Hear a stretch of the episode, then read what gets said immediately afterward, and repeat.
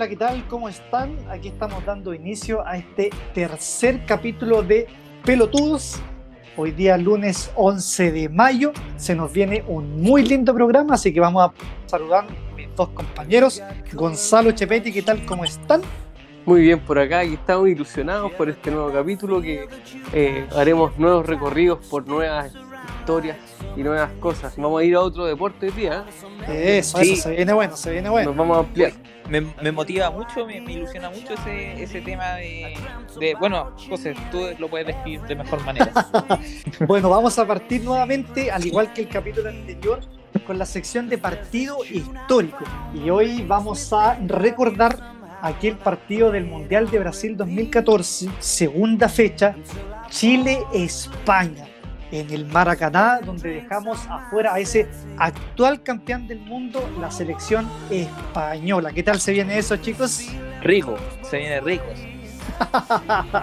sí. Está en Brasil para ese partido, ¿ah? así que ahí se, viene, se vienen buenos, se vienen buenos, buenos datos. Espero que alguna anécdota o, o algo.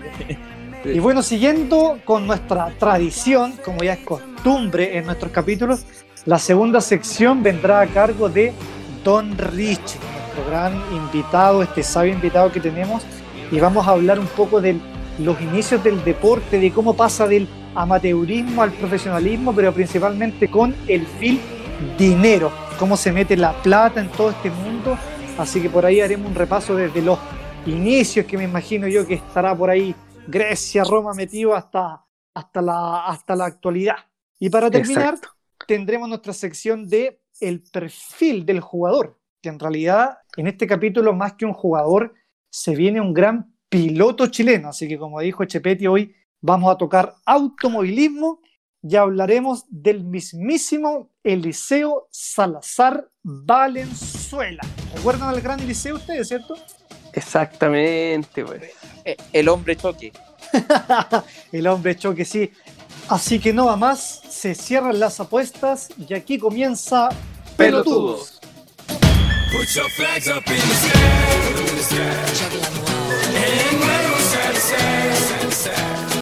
Oh, bueno, mañana juega Chile, bueno, tenemos que seguir la clasificación. Imagínate que si ganamos la vuelta.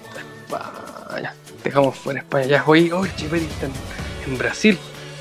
Voy a llamar a este weón a ver cómo anda, a ver. A ver si esta weá de la tecnología que permite llamar a distancia, weón. Aló, Chipetti. Eu, Gonzalo, eu, ¿cómo estáis? ¿Cómo está Brasil, perrito? ¿Cómo andamos bien, por allá weón, en la previa? Aquí, puta, la humedad, weón, me tiene mal, encima está lleno de chileno, weón, está el medio ambiente. Sueño de ser, ¿eh? Un sueño sí, estar ahí. Weón. Hoy día hubo el, el, banderazo, weón, ahí está lleno de chileno la avenida Atlántica, weón. Buena, Oh, weón. Oye, llamémoslo al José, weón, para pa, pa ver Ya, ya, ya. Ahora ya, que se pueden hacer estas llamadas grupales, weón. A ver, llamémoslo, a ver. Eh, a ver, a ver, ahí lo, ahí lo escribí, a ver. Ahí está sonando. Aló, José. Aloha, Gonzalito, ¿cómo estáis? Bien, weón. Y tú, weón, aquí estamos con el Chepetti, weón, lo llamé recién, este weón está en Brasil. Eu, ¿Te bueno. acordás como allá? ¿Você cómo está, Chupetti? ¿Cómo está? Qué menina, qué menina, no, qué menina. Oye, ¿cómo, ¿cómo está el ambiente allá en Brasil, Chepetti? Pues puta la raja, weón, está, está llena de gente, weón, con una torre de Babel, weón, hay gente de todo el mundo. Pero weón, los chilenos andan en masa, weón, es impresionante la cantidad de chilenos y argentinos. Los argentinos Puta, van a qué callar, buena, qué buena. weón. Yo estoy hasta la- las cachas estudiando para certamen en la U, weón, así que ni, ni pensar de haber ido para allá, weón. No, ahí va, me partido peludo. de mañana, el partido de mañana decisivo, decisivo. Sí, o vamos a dejar fuera España, viejo. Puta, weón, es que yo, puta, yo voy a ser medio pesimista, weón. O sea, a Australia le ganamos bien, un poquito sufrido, weón, pero fue un 3-1 un 3-1 convincente. Me, me gustó el equipo. Pero, puta, weón, no sé, weón. Y si no le ganamos a España, weón, después Holanda, weón, está No, difícil, Holanda, weón. Holanda es duro porque Holanda, weón, le ganó 5-1 a España. ganamos 5-1, weón. Yo creo que mañana hay que sacar sí o sí un, empate. Aparte que vieron esa, esa campaña que está por Twitter de que se está peleando el nombre, el sobrenombre de cuál selección se llama La Roja. weón. A España weón, también le dicen la son roja. serio? Ambos, Entonces nosotros ambos igual, la pues, roja. entonces se, se propuso que como que el que ganaba el partido tenía el derecho a llamarse La Roja. Mañana vamos de blanco aparte. Sí, Sí, pues, blanco, obviamente sí. el campeón del mundo, Que campeón España es el vigente. campeón. pues. Oye, ¿te vigente, imagináis, weón? dejamos fuera al campeón vigente y en el Maracaná, weón, sería The New Maracanazo. Oye, es que puta, puta, mi- por lo menos yo no soy tan pesimista. Bueno, en España, en el primer partido, no sé si lo vieron con Holanda, weón, igual cayeron feo, pues, no fue así nomás. Como que empataron el primer tiempo, pero el segundo le dieron vuelta a cagarlo, weón. Están viejos los, los Iniesta, los, los Xavi, los- tan, tan viejos según yo. Sí, es cierto, están viejitos, pero sea como sea, weón, tienen la base completa del Barcelona y el Real Madrid y son los campeones. Sí, no, yo, sinceramente, el, el yo, tema es que yo les tengo susto. No, yo, yo no lo tengo tanto susto porque llegan heridos como dijo. Y bueno, Alexis está en el Barcelona también, tiene varios de sus, compañeros. Lo único que preocupa a Arturito, que sabemos que está con su- Sí, su- Pero bueno, Arturo bueno, es una máquina, así que yo creo que lo sacamos adelante. Oye, recién habló de San Paoli. ¿Qué dijo el viejo Dijo- chico? Dijo, dijo que tenían un- una gran motivación porque están enfrentando a una España necesitada y sería histórico eh, dejar fuera a los campeones del mundo. Por Ah, ende, ¿te es una Qué lindo una sería. con una motivación histórica que va más allá del futbolístico incluso y que futbolísticamente el equipo viene muy bien, excepto por Vidal y bueno, y tiene mucha fe en Alexis justamente San Pablo. Alexis, Alexis viene bien, viene bien. Así que oye, le- les tiro la formación de mañana, chiqui, que ya está, Dale, pues, confirmada, la confirmó. lánzate, lánzate, la La confirmó, la confirmó. Bueno, va, va Bravo en el arco, con línea de cuatro en el fondo, con el, el Guaso por la derecha, Gary Medel, Gonzalo Jara y el Gato Silva. Ojo, Bien, el Silva, gatito. ¿Cómo el gato, weón? el Gato Silva y el Keno Mena. Es una línea que casi que como de cinco, por así decirlo. Ah. El Gato, el gato Ah. Silva va a jugar como. El gato armado más adelantado. El gato va, va como en la línea de Jara y Medel, pero como entre, como entre defensa falso, por así decirlo. Un- Como metiéndose entre los centrales.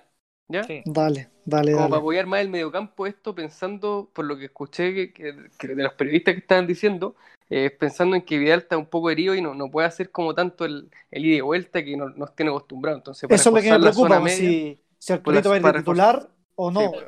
Sí, y ahí va, bueno, Charles Arangui y Marcelo Díaz en el la mitad de la cancha, los dos, y va Vidal de una especie de nueve, ¿ya?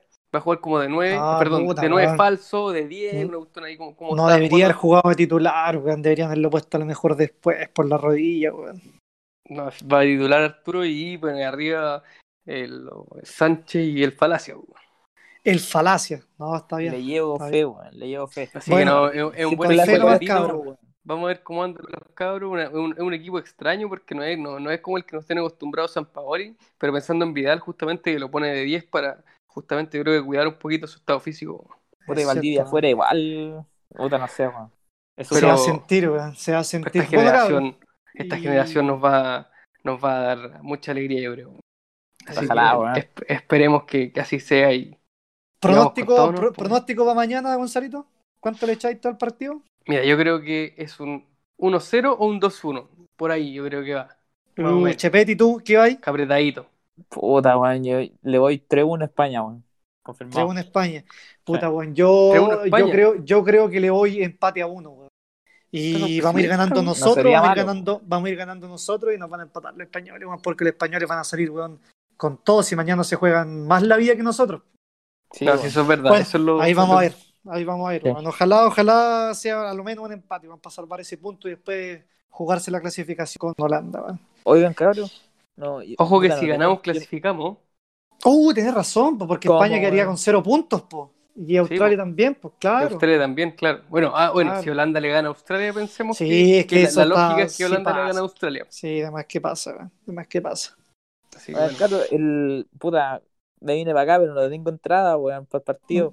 Pero, weón. ¿Y qué hay que hacer? En, qui- en 500 lucas, weón, una reventa, weón, no sé si, no sé, weón. No, güey, weón, ¿cómo voy a gastar tanta plata en una entrada? Mucha Abrilo plata. ahí, Yo creo weón, que la en un vale, No, En un barcito con unas caipiriñas nomás, weón, y era chepete, weón. No sé, weón, no sé. Igual hay una Fanfest. de ver la playa, quizás es mejor eso, weón. Sí. Oye, el cabrón, yo, me yo me tengo que ir, weón, porque voy, voy entrando a clase, así que eh, hablamos mañana o después del partido, ahí ustedes sigan hablando si quieren, pero yo me voy. Chao, cabrón. Ya. Nos vemos, José, Chao. cuide. Vamos, vamos Chile, weón. Vamos, Vamos, Chile. gane mañana, que te tu madre. Sí, ya, Chevetti, que te vaya bien, weón. Chao. Saludos. Al lado, chao, chao. Hablamos, compadre. Chau, chau. De pie todos el himno chileno en Maracaná.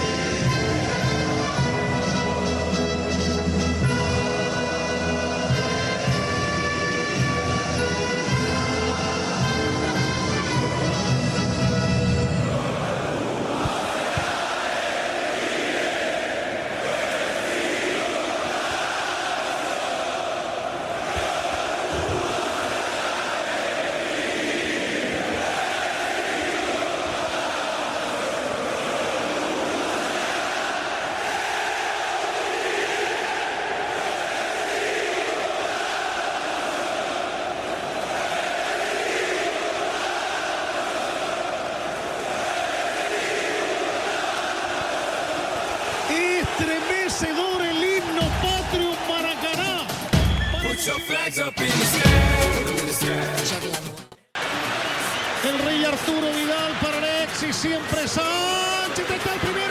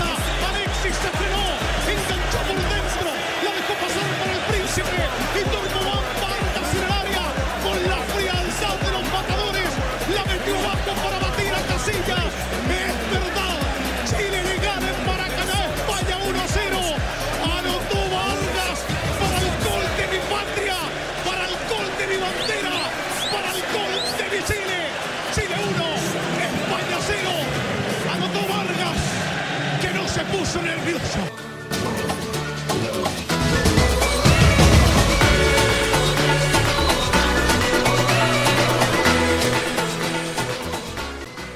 Está Alexis. Sánchez, 43 minutos, le pegó.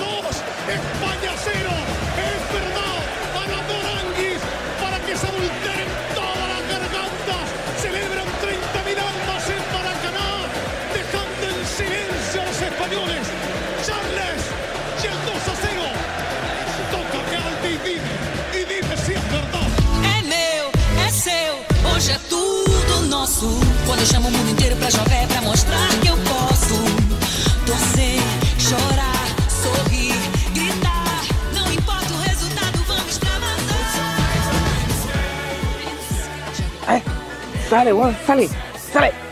¡Ya, weón! ¡Déjame rápido! ¡Me presta, weón! ¡Oh, estoy euforia acá, weón! Ahora Voy a llamar a los cabros, weón. Gonzalo, ¿aló? ¿Me escucháis, weón? ¿Aló? Chupeti, ¿cómo estás, weón? ¡Oh, weón! ¡Qué emocionante! Conchito, weón. no puedo creerlo, no conozco. puedo creer. En serio, weón. Loco, estoy afónico, weón, estoy afónico. Eso que estoy en la casa, weón, pero estoy afónico igual. Imagínate lo que grité, weón. Pero, weón, quiero yo imaginar esta weá de que, ay, dejamos fuera los pañuelos de mierda, weón. Españoles no lo vayan a creer, weón, no lo vayan a creer. Oh, weón. Ya, ya, unamos, una- unamos al, al José, weón. Sí, dale nomás. Coro revertido nomás. Aló, José, contáis. Bueno, Chepeti, conchetumare, más contento, weón. No puedo creer que llegamos fuera al campeón del mundo, weón. Oh, Ganamos Y 2 a 0, 2-0, weón, 2-0. Bueno, weón, Gonzalo está 2-0. ahí también, weón. Sí, weón.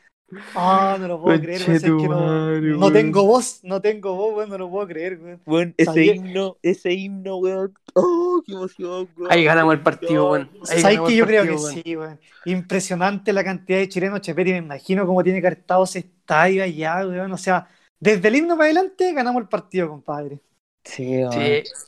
Oh, el himno fue, weón, un sueño, weón. A mí se me puso la piel de gallina, weón. Sentí una agua adentro, weón. No, weón.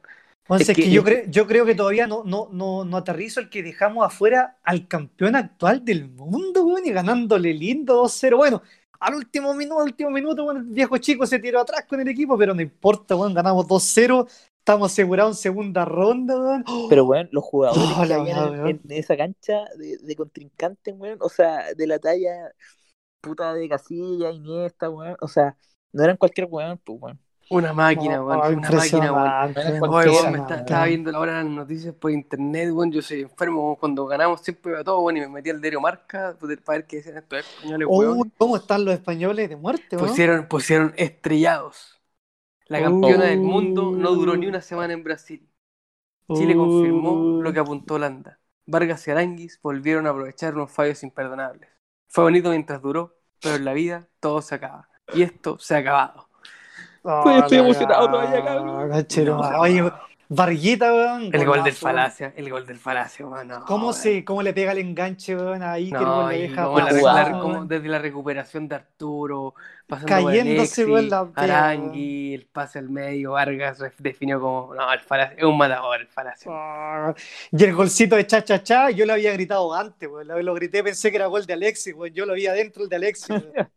Su puntete nomás para adentro, mierda. Sí, weón, no, era lo que tenía que hacer, ¿no? weón? Golazo, Oye, histórico, un día histórico para el fútbol chileno, compadre. weón, de hecho, 18 casi, casi Recordemos al... este día, 18 de julio de, de junio del 2014. Ah, qué lindo. De hecho, casi al minuto uno, casi vamos ganando, weón, cuando Varguita lo alcanzó a meter adentro, weón, después más Sí, encima weón. córner, weón, y, Jarita, weón, la Jarita. coloca, weón, Sí, la tira para el weón, lado, weón. No, No, sí, se jugaron ahí a los locos, weón. Y, y, oye, y Bravo se, se, se llevó a su paso al No, Barcelona. se lució, se lució, se lució, se lució. al tiro, yo creo. El Barcelona llamó al tiro con unas tapadas. Weón, de los, últimos, tiempo. los últimos 20 minutos de Bravo, weón, fueron De hecho, ganamos el partido por él, weón. Sino, porque yo creo que España nos metía uno y rapidito, weón, no, no, Sí. no, no vacunaba con un segundo gol, weón. Oye, Pacheco digo que sigue celebrando, pero pa- pa- ya, porque parece que se. Para que no te salga tan cara la llamada, pues, weón. ¿Vieron, vieron el- ustedes el primer tiempo cuando Bravo col- descolgó un centro y le pegó un pelotazo en la cabeza a Diego Costa, weón? Como fue entre Ay. codazo y pelotazo. Sí, no, ahí, ahí, Oye, ahí dijo, aquí el- estoy yo, le el- dijo, aquí estoy yo. el lagarto salió, weón, y salió más pifiado que la chucha. Si nadie lo quiere en Brasil, pues, donde se nacionalizó español, nadie lo quiere, pues. La No, cagó sí, el loco, pues. Se pone brasileño. Puta, lo único Puta, malo, lo único malo fue Vidal, weón. si Es que capaz que no esté para el partido contra Holanda, bueno, eso me tiene preocupado, weón. No, pero, pero no importa, estamos clasificados a segunda ronda, que descanse nomás, loco, que descanse. Sí, pero es que, no sé, weón, capaz que nos toque con Brasil en octavo. Otra vez no, este mundial ya lo Nah, vi, por favor, otra vez no. Ya lo vimos, ya lo vimos. No, pero puta, Este con mundial fe, weón, con fe nomás, con fe. Aparte que qué, qué pasa si toca Brasil, weón. Si para ser campeón hay que ganar a los mejores, a todos, pues, weón. Eso a es verdad. ¿sabes Eso, qué? eso ¿Sabes lo viejo mi Con- viejo, sí, siempre. ¿Sabes dice qué? eso Con mi este viejo. equipo, con este equipo tengo fe que podemos llegar a cuartos a semi, weón. Fuera weón. Siendo ya ahora, ahora me motivé, weón. De ahora que dejamos fuera España me motivé, weón. Digo que vamos a llegar a cuartos a semi, weón. Ojalá. Ya, si el cabrón, viejo weón, chico van a- se ¿Ustedes van a hacemos. ahora o no? ¿Van a, van a la plaza? Sí, se celebra, se celebra. Sí, se va a Plaza Perú y después a beber. Yo estoy al- aquí- yo que estoy al aquí break, vamos al break nosotros. Yo voy a Plaza Italia por acá. Voy camino a Plaza Italia. Bueno, bueno. Buena, weón. Ya, Cabros, cabrón, se weón, nos nos vemos. Holanda. Esto va a salir caro, weón. Vamos. Ya, nos vemos. chao. Chao, Chepetti, chao. lánzate, Chepetti, lánzate.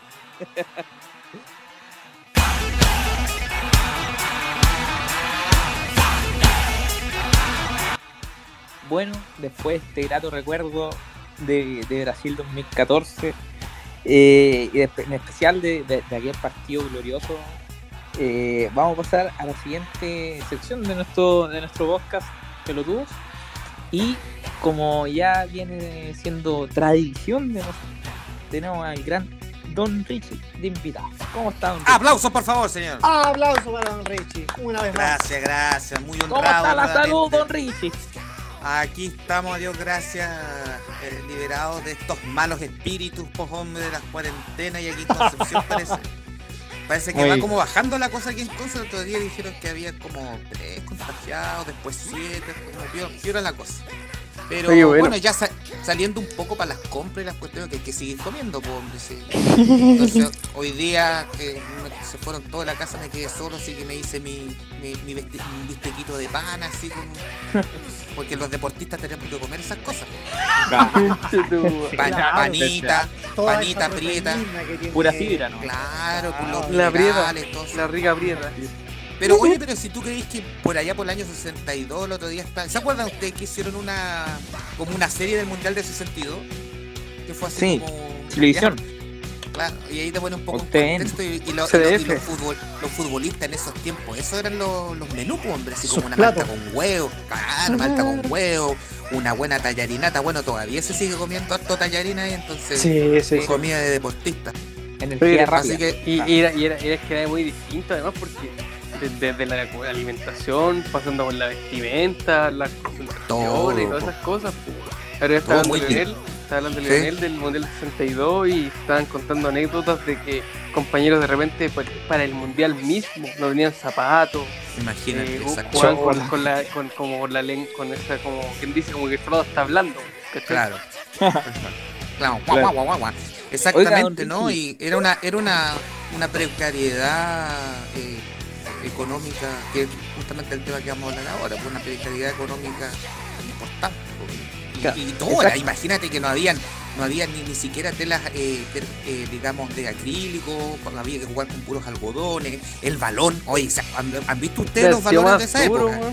Loco, Sí. era una cuestión, yo vi una vez uno, pero era una, además que esa, esa- como era de, De cuero, guata y chancho. Oye, Don Claro, Richard, ¿no po. ¿se acuerda? Don Richard, cuando fuimos a ver la Sí. Copa América el Nacional, ahí Sí, había. sí, sí, exacto. Y ese, y ese balón se mojaba, po. se, se Sí, empapaba no, cuando mojado, llovía, se empapaba.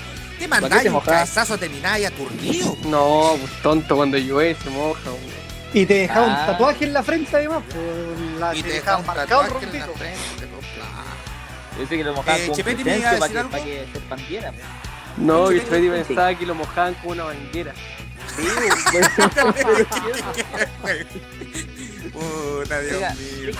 Bueno, y pues, va- vamos a, a empezar este tema que, que, que vamos a tratar con Don Rich esta, esta oportunidad. Vamos a ver y relacionar dos cosas grandes de, de nuestra, de nuestra sociedad capitalista A ver. y deportista. A ver. Vamos a relacionar el deporte con ciertas pinceladas específicas en el fútbol también, pero en el deporte en general y el dinero. El El Uh, maldito dinero. Y sensual dinero. El, el sensual El. Si estas cosas pegan y juntas, juntan y pegan, o no juntan y pegan, o son necesarias o no son necesarias. Bueno, y para eso tenemos a nuestro experto aquí, señor Don Riche. Me experto al, experto al pedo nomás, pero por hacer un... Ma- más Oye, experto eh, que nosotros, al menos. No tenemos recursos para otro invitado. Claro. Ahí está la cuestión.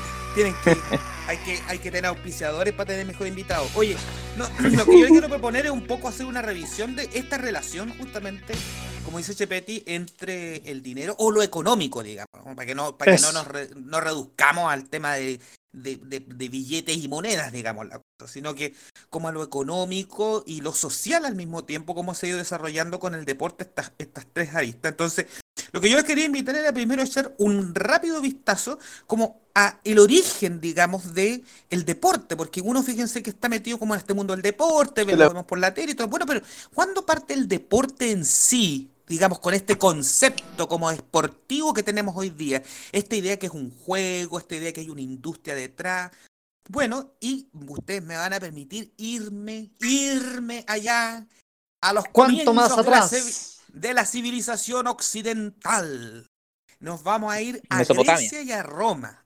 ¿Por qué? Esta es la cuestión. El deporte básicamente nace en las culturas evolucionadas. ¿Por qué? Porque el deporte es eh, fruto de una sociedad eh, que goza de ocio, ¿no? ¿A qué quiero decir con esto? Cuando una sociedad logra un desarrollo económico en el cual le sobra tiempo para hacer otro tipo de cosas, como pensar, la filosofía, la ciencia, ¿le? nace también Ya. el deporte. Entonces, estas grandes civilizaciones como Roma, como Grecia, como también eh, eh, Egipto, fueron civilizaciones que eh, comenzaron ya a desarrollar, digamos, una idea del deporte como esparcimiento, como entretención, pero al poco tiempo ya se empezó a relacionar también con cuestiones económicas y con cuestiones, digamos, de índole social, ¿no? De estatus social. Ricky, y, y- y ya se asociaba también con el tema eh, salubre, con el tema de la salud, la obesidad y todas estas cosas. Sí, sí, había, pues sobre todo ese, ese tema de la salud viene por los griegos, porque los griegos tenían como una verdadera veneración, por no Sí. decirlo, casi adoración al culto del cuerpo. Claro. Entonces, el, Sí. el bu- el- el buen cuerpo estaba relacionado también con una, con una buena salud y con un buen espíritu. Una Del buen cuerpo. sí, no, sí, eh, así es, querido Gonzalo. Era como con chupa de muela también. Imagínate que los sano, griegos, vida sana. claro, los griegos hacían, hacían competencias como de belleza entre hombres y toda la cuestión y la cuestión. Y después los romanos elaboran este este este eslogan, ¿no? De cuerpo sano, en mente sana y toda la cuestión. Bueno, Claro. entonces, pero hablando así concretamente, para dar un ejemplo, el, el mejor ejemplo de esta vinculación son los Juegos Olímpicos de la antigüedad, porque los Juegos Olímpicos que nosotros hoy día celebramos, eh, como ustedes sabrán, son eh, los Juegos Olímpicos modernos. Moderno, que, sí, que- exactamente. que comenzaron con el pie, con el, eh, eh, el varón Pierre de Coubertin por allá por el año 1896, ¿ya? Tú te referías Entonces- al helénico, al de la época. Exactamente. Entonces, por ejemplo, ahí los deportistas, los deportistas eh, fueron eh, de las primeras culturas en donde los deportistas fueron subvencionados por el Estado. Eh, cuando tú lograbas de- eh, un, un triunfo olímpico, por ejemplo, los premios eran básicamente una estatua que se te construía, que eso para los griegos era lo máximo, porque tú entrabas al, al- al- al est- al estadio, digamos, que era donde se celebraban los Juegos Olímpicos en honor a Zeus, y ahí había toda una hilera de, de monumentos a los grandes campeones de la Olimpiada, los que habían ganado la Olimpiada. Y para los griegos eso era lo Ah. máximo porque, porque los griegos tenían todo este espíritu de eh, esta onda de buscar la eternidad. Entonces, las estatuas como que iban a ser, iban a estar para siempre recordándote, ¿cachai? Claro. Y, y después de eso, además de eso, le regalaban un ramo de perejil, que es como lo más chistoso. Le ponían Perejil o cilantro. eh, perejil con cilantro. Le ponían Cilantro, una, cilantro, una- una cintita en la cabeza y eso eran como los premios honoríficos. Pero además, donde estaba la gracia era que te pagaban una, eh, la, la polis te pagaba como una renta vitalicia. O sea, ahí había Uh, moneda, ¿cachai? Y te, y te daban un espacio en el gimnasio, que el gimnasio era un lugar en donde vivían los deportistas y ahí tú podías estar en- entrenando toda tu vida, ¿cachai? Después te convertías en entrenador y toda la cosa. Bueno, entonces, esto en Grecia. En Roma tenemos el otro caso también de que los deportes ya se convirtieron en, eh, eh, digamos, en, em, en juegos de, de exhibición. Tenemos, lo más famoso de todo que tenemos eran los gladiadores. Gladiadores Claro. que se compraban, que se vendían, había todo un comercio detrás. El y había una circo. industria- el circo, y había detrás una Vamos al industria circo, vamos al gigantesca. Claro, había detrás una industria gigantesca de, de, de, de la gente que vendía, que compraba, que mantenía los estadios, que esto, que el emperador daba la plata, que inventaban juegos, que le daban pan a la gente. O sea, toda una industria detrás de, y, incluso dicen los historiadores que, por ejemplo, lo- los niños tenían como sus gladiadores favoritos y casi que tenían como laminitas con gladiadores, ¿cachai? Así como que ya existía todo ese, ese, esa promoción que se hacía de los gladiadores y toda la cosa. Bueno, entonces después de esto vino el cristianismo y el cristianismo como que detuvo todo el tema del desarrollo deportivo porque se consideraba una cosa pagana, se consideraba un culto al cuerpo y así también se paró como toda esa industria que costó pararla, porque en realidad dentro de la cultura romana, eh, hasta muy entrado el cristianismo, se seguían manteniendo los juegos y la misma y, y- y los y los deportes de exhibición. Tenían, a todo esto tenían unos deportes terribles, datos friki, como el famoso pancracio que tenían los griegos, que era, ¿Qué un- era era eso? una, es una especie de box, pero que se jugaba con manoplas de acero.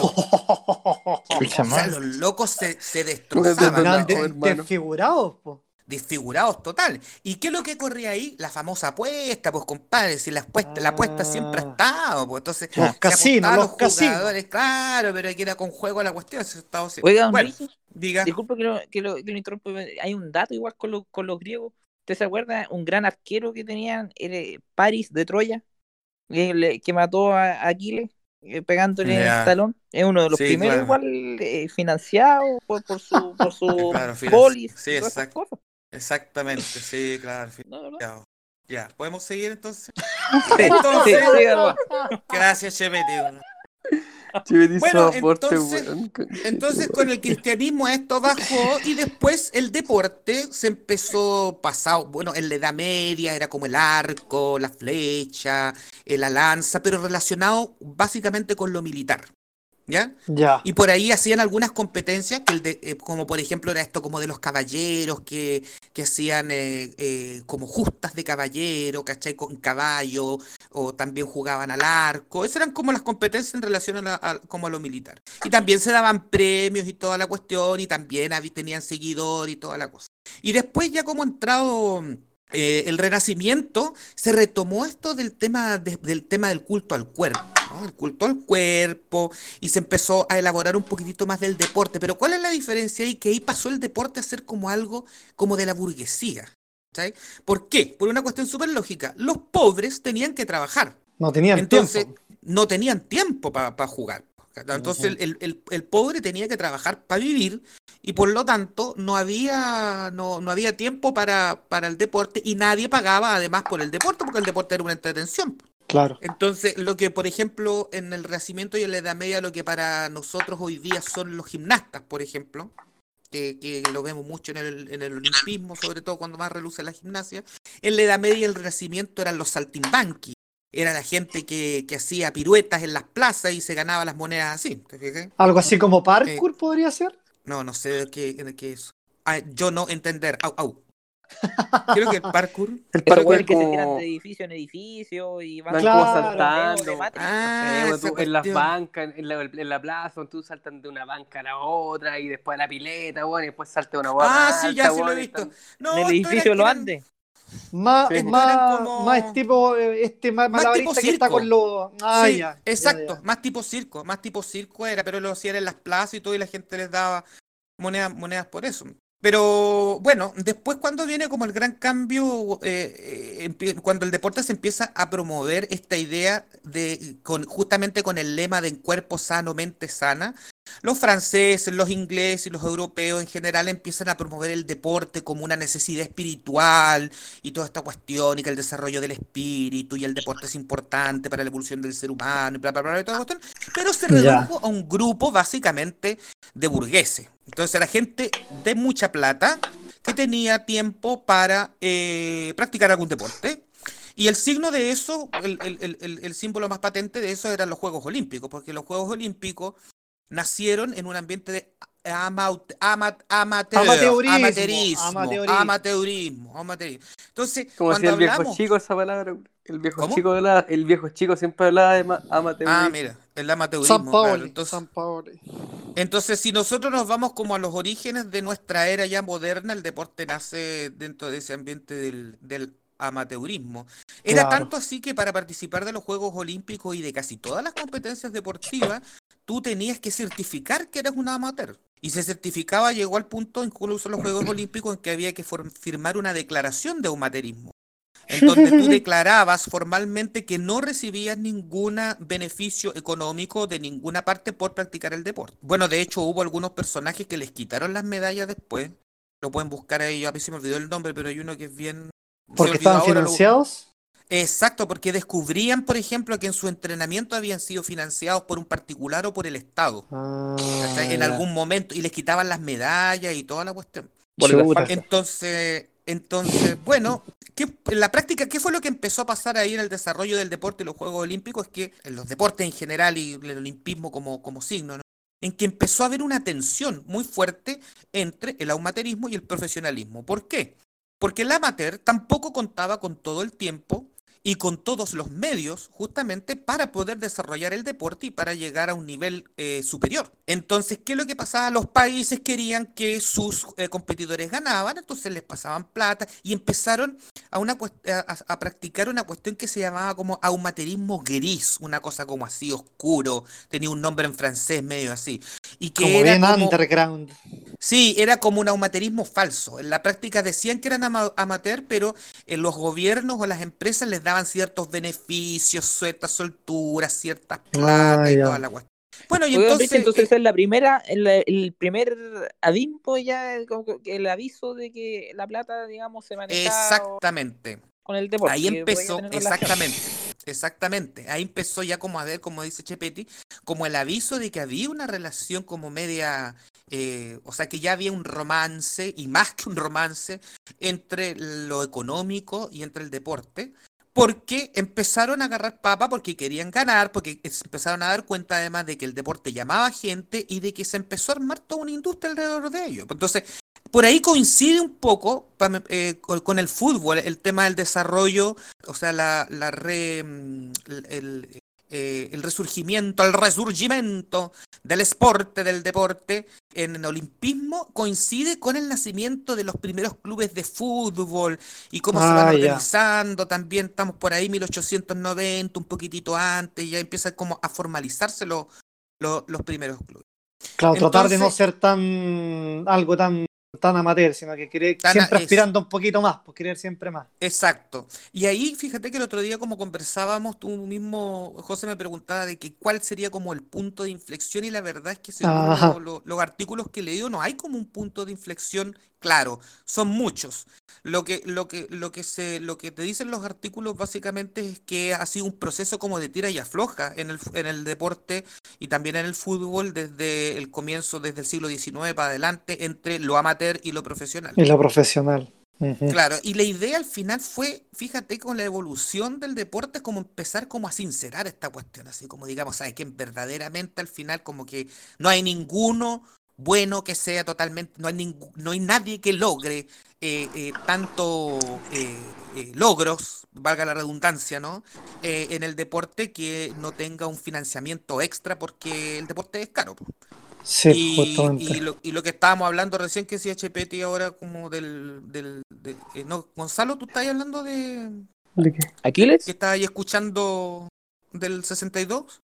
Ah, Leonel. A Leonel, por ejemplo, claro, y, y imagínate, en el 62 que, que ya se nota que hay una cierta preca- precariedad económica todavía. Entonces ahí había tira y afloja, tira y afloja. Bueno, ¿en qué, en qué paró todo esto? Paró en que eh, ya por allá, por los años 50, eh, en el fútbol ya cada vez empieza a, eh, a sincerar cada vez más esta cuestión de- de que corrían platas y toda la cosa. Y como ustedes saben, bueno, se fundan los primeros equipos que eran los primeros equipos profesionales que eran, eh, bueno, se, estaban los amateurs que siguen estando hasta el día de hoy, pero los primeros equipos profesionales también que eran básicamente clubes sociales. No, no, no, no fueron, no Club fueron Social y Deportivo XX. Club, eh, club, justamente, Club Social y Deportivo XX. Entonces, eh, había en el fondo también, si bien estaban tendiendo a lo profesional, había también un espíritu como de cooperación social. En un tiempo donde había mucha. Cuando se fundaron los, los equipos más antiguos de fútbol en Chile también eran. Eran, era un tiempo de mucho gremialismo, o sea, de mucha cooperación. Eran Bueno, otros entonces- tiempos. Eran otros tiempos. pues, La gente antes era muy buena. Exactamente. Sí, pues. Entonces, ahí nos encontramos ya hasta, fíjense, entrado el, el- el Mundial del 62, entramos al Mundial del 62 que todavía estábamos en un nivel amateur, pues recordemos que eh, varios, no sé si varios o todos los jugadores de la selección chilena del 62 eran estudiantes o trabajadores. De hecho, tenían que pedir permiso en los trabajos para poder jugar el Mundial. Más de alguno tuvo algún problema también en sus trabajos que no les, no les querían dar permiso para jugar el Mundial de fútbol. Me. Y, y así en, y así en muchos otros también seguían siendo amateurs. Y algunos países avanzaban más en el profesionalismo, pues, o sea, de allá definitivamente le pagaban. Y la copa, como ustedes recuerdan, la Jules Rimet fue la copa amateur de toda la vida. Pues eso lo, caracteri- lo caracterizaba la copa era que era, era amateur. Claro. Bueno, después en los años 50, en los años 50 ya esta cuestión se empezó ya como, como a sincerar un poquitito antes en algunos equipos y aquí en Chile ya se empezó a sincerar después del 62 a un nivel ya mucho más profesional y empezaron a hacerse con, ya, ya ahí para los 60 se empezaron a hacer contratos. Y lo que cambia ahí es el contrato. Cuando tú contratas papel. un deportista, el papel. Y cuando esa persona recibe un sueldo, ahí se acabó el amateurismo y ahí esa persona ya, ya es un profesional, ya está contratado. Ah, eso, digamos, eso digamos que es como el punto de inflexión entre amateurismo y profesionalismo. Claro, el punto de inflexión entre ambos es justamente el trato que se establece con obligaciones, con tiempo y toda la cuestión. Claro y que sí. eh, entonces, por ejemplo, ahí hay un punto de inflexión. Después de eso, al- algo que realmente papel uno puede decir, claro, un simple papel, po, Sí, un pues. simple papel. Pero tiene que ver con la, pero tiene que ver también con el recibir las plata. Entonces, No, claro, si Claro. no una cuestión así no. Ay, claro, ahí en los años 50 y 60 además ya empieza a desarrollarse todo esto. Por ejemplo, fíjense que el Palm Mundial 62 fue el primer álbum de fútbol, po. ¿no? Es que Claro. eh, esto de, de juntar las laminitas. ¿De quién era? ¿De laminitas- Salo? ¿De Ansaldo? ¿Panini? No, no, no, no sé, yo lo conozco, pero no, no, no sé de quién era. Pero ahí para el Mundial del 62 se sacaron hartas cosas. Pues ahí está el disco, por ejemplo, yo los conozco también los discos con los relatos de don Julio Martínez del Mundial del 62. Don Julito. Y las láminas, me imagino que se pegaban con Steve Fix nomás en ese entonces. Co- no, pues con fix, engrudo, con engrudo. Con engrudo y los más pobres con moco nomás pegaban la cuestión. ¿Cómo? Eh, Un engrudo. Entonces, ahí empezó con merchandising y empezó toda esta cuestión del seguimiento de los futbolistas. Porque, ¿Se acuerdan que Tito Fuyú tenía una canción? Búsquenlo, te- ese- se llama Tito Mi Amor, es una canción del año 61, no me acuerdo qué cantante se la dedicó y era para Tito Fuyú, entonces ya tenía seguidoras, calcetineras y todas estas me El pollo fuente. Claro. Y después de esto, que bueno, ya el Mundial del 62 ya con- consagró un poco el tema de la televisión, que es un segundo elemento que, que, que- que expande el fútbol y que lo vincula mucho más con lo económico. Claro. El primer mundial transmitido fue eh, Suiza 1954 y, Suecia. y de- es Suecia 54, ¿no es cierto? Sí. Sí, porque yo tenía la duda, fíjate. Suecia, Suecia. Pero Suiza no ha hecho nunca un mundial. ¿No es cierto? No Yo es estaba- Suecia, yo- es Suecia. Y yo lo, lo, lo, lo, estaba leyendo en una cuestión y dije, no. me Error de tipeo. Ya, y bueno, eh, transmitieron su, su mundial y toda la broma y todo el, y todo el cuento, pero era una transmisión así como media eh, de onda corta, digamos. No, no, no, no, no, no fue una gran tran- Hasta que en 1962, para el Mundial de Chile, se empezó a hacer esta cuestión que se grababan las películas, o sea, o sea, se grababan Los partidos. los, los- los partidos y después inmediatamente se transmitían. Se, se, se iban a se mandaban, po. Entonces se Claro, Obvio, como con entonces días. uno podía saber antes el resultado. Obvio, pues estaba diferido la, la televisación. Estaba diferido, claro. o sea, te llegaba un WhatsApp y te cagaban el partido. Sí, Un spoiler. Te spoileaban todo el partido. Y lo mismo pasó, yo recuerdo hasta 1974, el Mundial del 74 igual, pues se transmitía, cada vez era más corto, creo que el Mundial del 74 era como un día después, ¿cachai? Una cosa como Ah, así. ya. Ya, ya. Hasta, hasta, mil, hasta el Mundial de México, eh, el 86, ahí ya Seis. las transmisiones empezaron, empezaron a hacer en, en directo. Ahí empezaron en vivo y en diferido. En vivo y en, y en directo, claro. Y después cuando ya se remató la cuestión fue para Italia 90, que en Italia 90 fue donde se ya explotó la, ¿cuánto La es que se llama? Televisación y comercialización de los La, la partidos. ¿no? televisación, claro, pues fueron 32 millones de personas que vieron ese campeonato mundial de fútbol. 32 millones de personas. Harto. Para la Y- época tiene que haber sido un número, pero brutal. Claro. Y, y fíjate que haciendo como un paralelo con los Juegos Olímpicos, también fue en los años 80, un poquitito antes, 1984, con los Juegos Olímpicos de Los Ángeles, en donde también se liberó la cuestión de la participación de los privados, de las empresas en las Olimpiadas. Entonces Ah, ahí entró, ahí, ahí se inyectó plata directamente, porque lo que pasó en la Olimpiada, que empezaron a hacer gastos tan altos que lo único que tuvieron que hacer fue pedirle parte, participación a las empresas. ¿ya? Claro. Entonces, ustedes entenderán que a medida de mayor participación de las empresas, mayor ganancia para las empresas. O sea, ninguna empresa va a ir y va a decir, ay, le vamos a meter plata aquí porque nos gusta el deporte y porque tenemos mucho Claro. deportivo. La- la- Claro. Las huevas, digamos, ¿cachai? O sea, lo que las empresas quieren es ganar plata. Entonces, desde Los Ángeles 84 y pasando por el campeonato de Italia 90 y de ahí para adelante, ya todos empezaron a querer sacar grandes dividendos, jugosos dividendos del fútbol y de los deportes en general. Entonces, eso empezó yendo un poquitito como más a Chile, que nosotros siempre vamos como más atrás, ¿no? Empezó a, a, a cada vez a crecer más el, el, el ojo que empezó las empresas al fútbol y empezó eh, en este sentido como a hacer un poco crisis la estructura futbolística que teníamos aquí en Chile de estas sociedades, de estos Club social y Club deportivo. social y club deportivo. social, Club social de- y de- deportivo. de eh, club social y deportivo. exactamente. Claro, empezó como a hacer crisis, vivían con problemas de plata y no sé qué, y la cuestión hasta que alguien tuvo la brillante idea de decir, bueno, esto en consonancia también con lo que pasaba en el resto del mundo. Convirtamos eh, los clubes sociales, ya no olvidamos de la parte social, y lo convertimos en sociedades anónimas. Que ese es otro gran quiebre en la economía, y que fue el año 2000, el nacimiento de las sociedades anónimas, el 2002 Ah, quebró claro. Colo Colo, quebró Colo Colo, y ahí se metió, oye, es que increíble esta como no, estuvo metido en, en todo este, esta, este traspaso de los clubes sociales a sociedades anónicas, adivinen quién es, un político. Mañalich. No, casi, Francisco Vidal. Mira, Ah, don Pancho Vidal. Don Miento. Pancho Vidal fue uno de los Miento. que promovió el Miento. de... Miento. Miento. Fue uno, fue uno de los que promovió y estuvo metido en la creación de los... de Entonces aquí, básicamente, ¿qué es lo que pasa? Los clubes sociales se cerraron, sociedades anónimas y se fueron a la bolsa y aquí la cuestión ya se convirtió derechamente en una empresa. ¿Cachai? O sea, hoy día los clubes y muchos deportes derechamente son una empresa y están regentados por empresarios. Todos Claro, lo- claro. lo- lo- lo- los, los presidentes ahora de los grandes clubes, don eh, Aníbal Moza, Moza. eh, José Luis Navarrete y, y don distinguido Juan Tagle, son grandes empresarios nomás. Sí. O sea, imagínense, cabros, que aquí yo estaba cachando, estaba sacando un poco la pista a José Luis Navarrete, que además con Carlos Heller están vinculados, muy vinculados al Heller, mundo de la hípica. Carlos Heller está de presidente del club hípico. Carlos Heller, sí, sí, sí.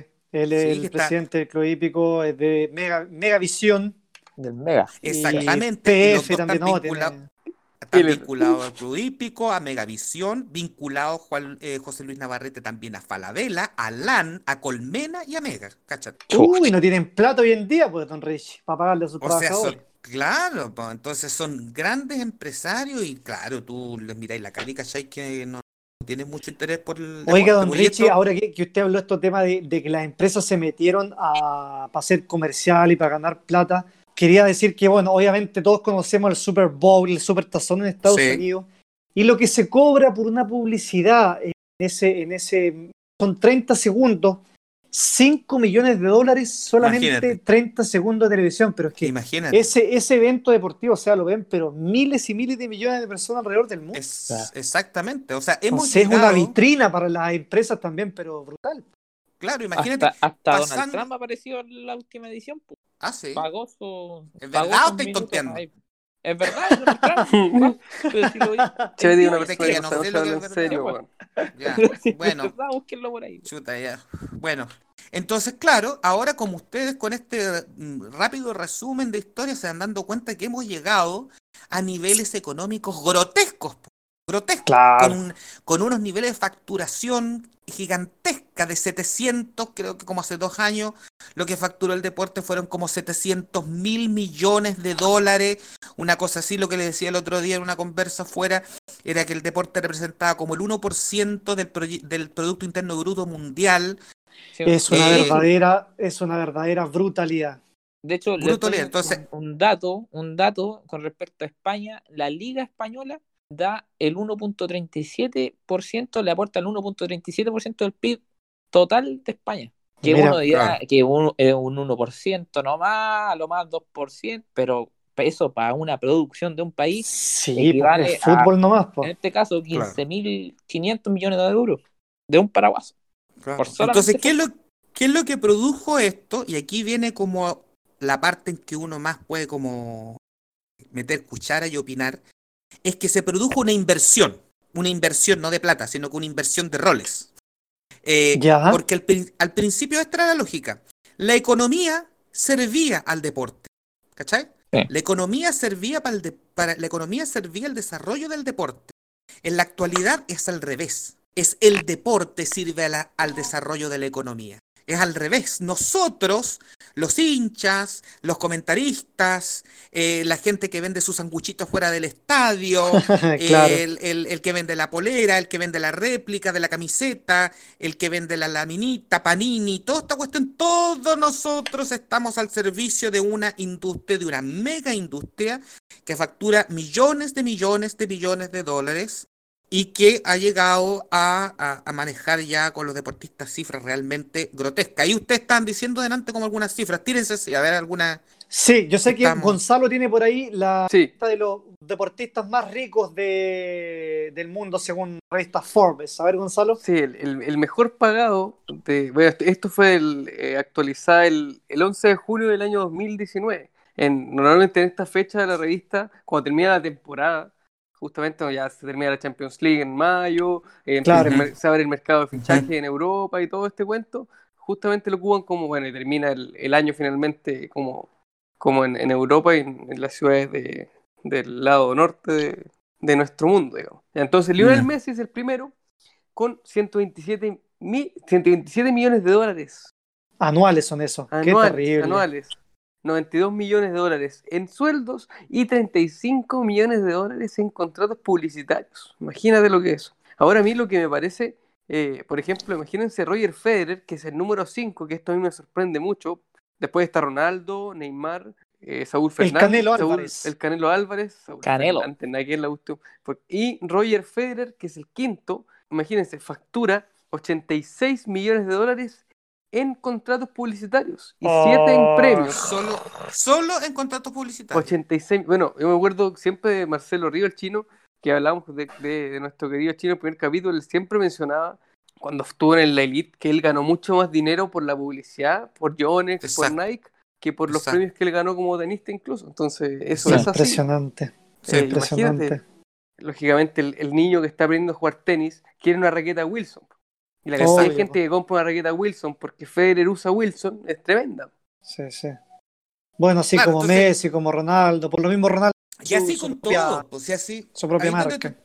claro, ahí te das cuenta, digamos, de lo que, lo que al final, ¿qué es lo que más importa? ¿Si importa el deporte o importa la, la- la plata que estáis ganando o la fortuna que te vas a hacer? pues? Entonces, yo de Claro. repente digo, bueno, co- como, co- con, qué mentalidad jugarán teniendo tanta plata? ¿Qué es lo que los motiva? Por un lado, a lo mejor lo que los motiva verdaderamente es jugar, porque ya tienen tanta plata que para qué.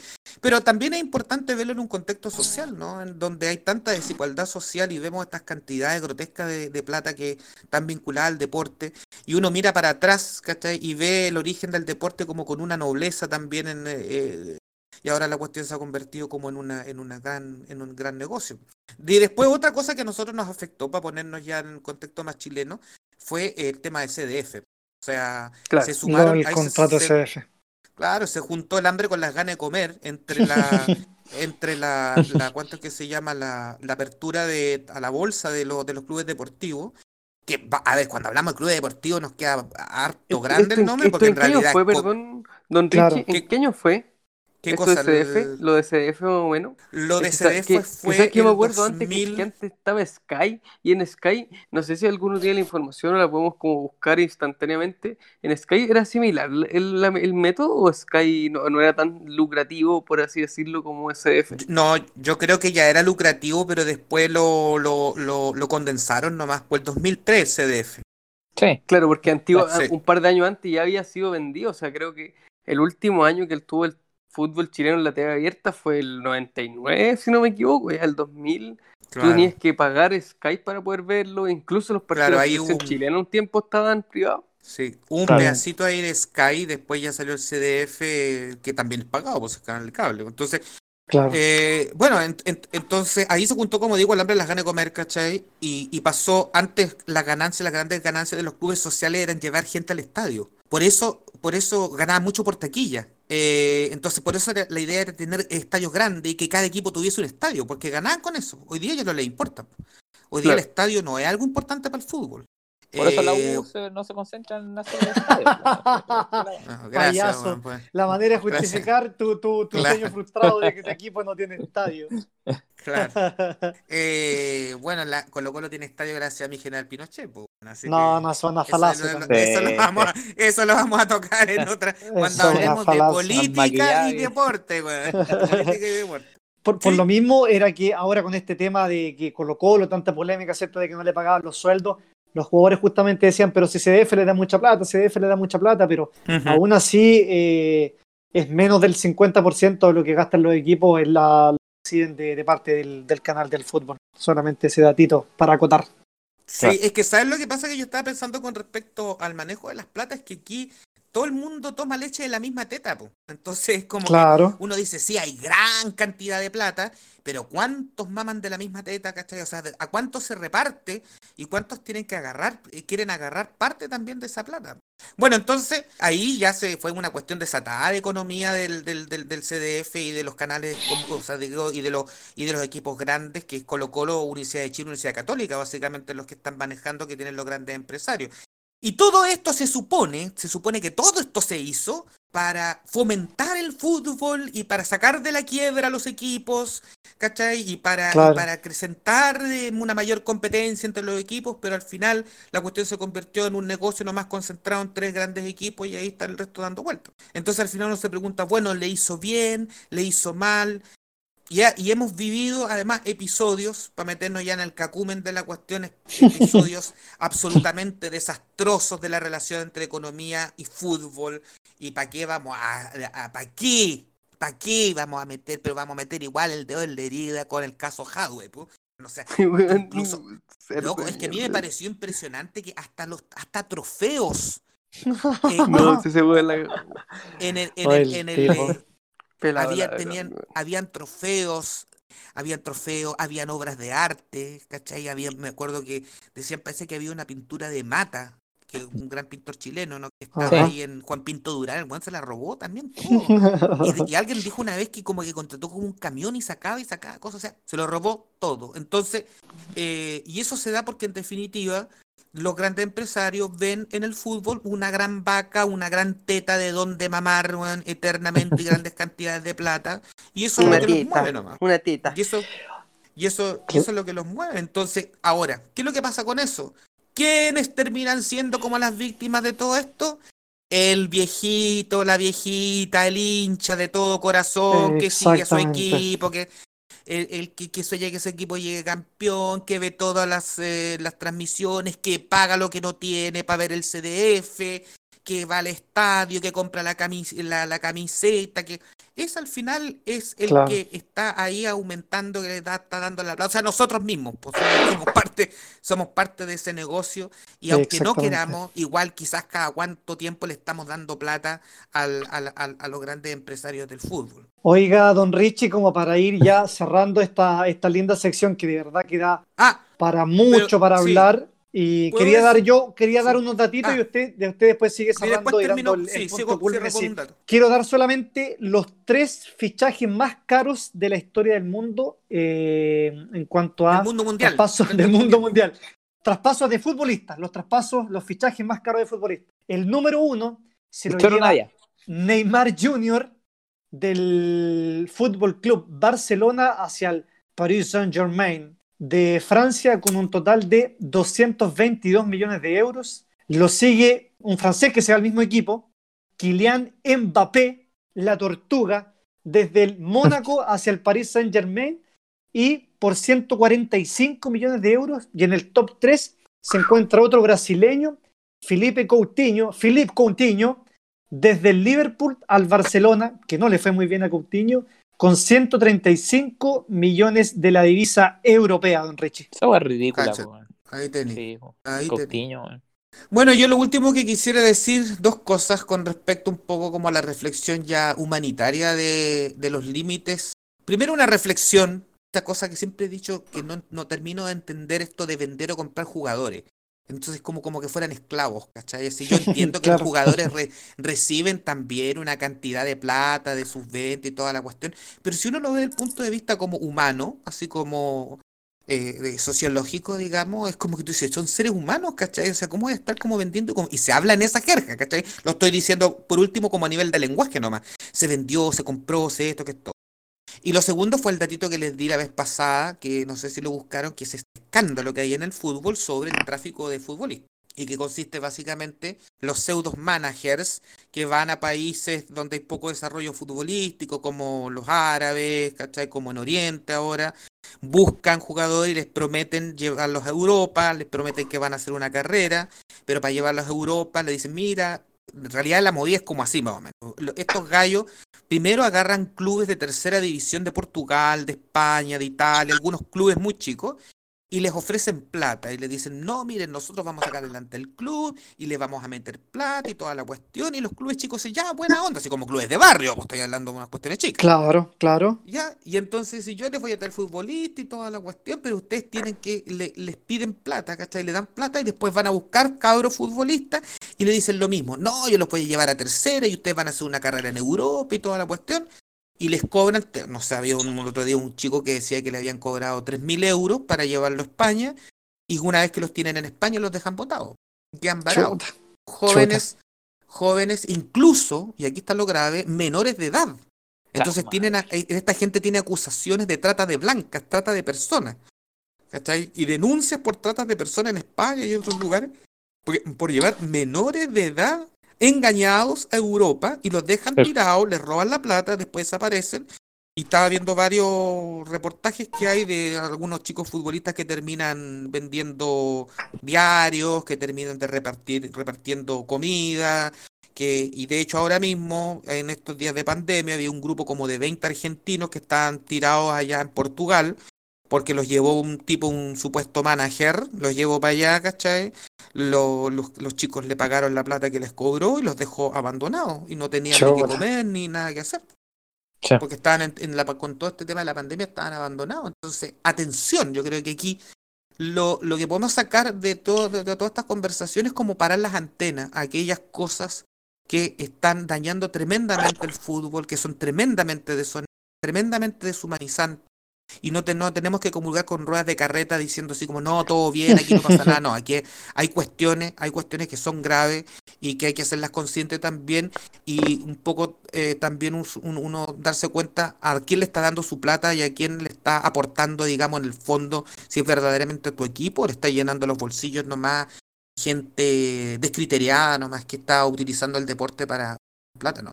Claro. Oiga, don Riche, bueno, un tema que, que de la nada se nos transformó a deprimente esa, esa última parte que, que nos comentaba, pero es un tema en realidad que, que da para. Y yo, yo creo que con Hadwe es un gran es un gran tema para tomar por ahí en algún capítulo, así que Mm. eh, le damos las gracias, pues, don Richie.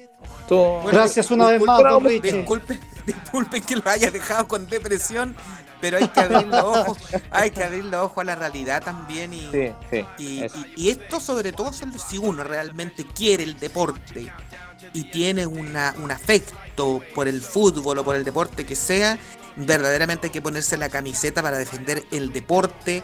Ya, No sé si logro, si logro desprezarme totalmente, querido. Más claro, imposible. Más claro, imposible. Ya, pues, cabrón. Un saludo desde el sur de Chile.